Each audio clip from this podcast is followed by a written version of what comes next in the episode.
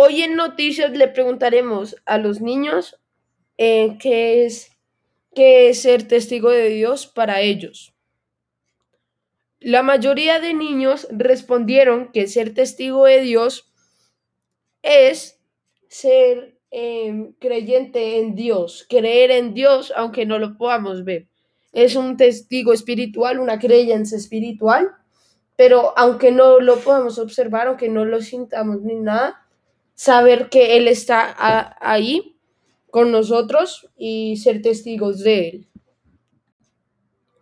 Los ejemplos de personas que fueron testigos de Dios eh, en, las épocas de Dios fueron, por ejemplo, Moisés, que él, él creyó todo lo que hizo Dios, él creyó en Dios y, y pues Dios terminó confiando en él, entre otros más en, en esa época.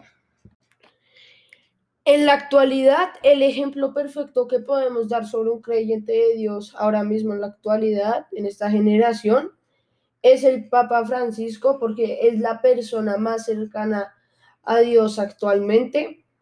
Es donde él siempre está, bueno, la mayoría del tiempo está en el Vaticano, que es como el hogar principal, la iglesia principal de Dios él siempre cree en él, reza todas las veces por él, se comunica pues no hablando no hablando físicamente, sino espiritualmente con él, rezando.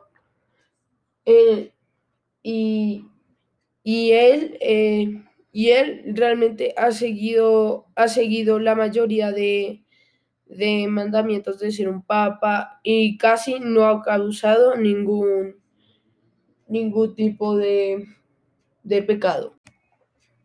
Bueno, em, eso ha sido todo por hoy. Eh, le preguntamos a los jóvenes de, la actualidad para ellos qué es ser testigo de Dios. Em, dijimos que es ser testigo, eh, que era ser testigo y creyente de Dios en los tiempos de Jesús. Eh, también lo dijimos en, en de nuestra actualidad y pues no olviden, nosotros siempre primeros en noticias y nos vemos en el siguiente reporte. Adiós.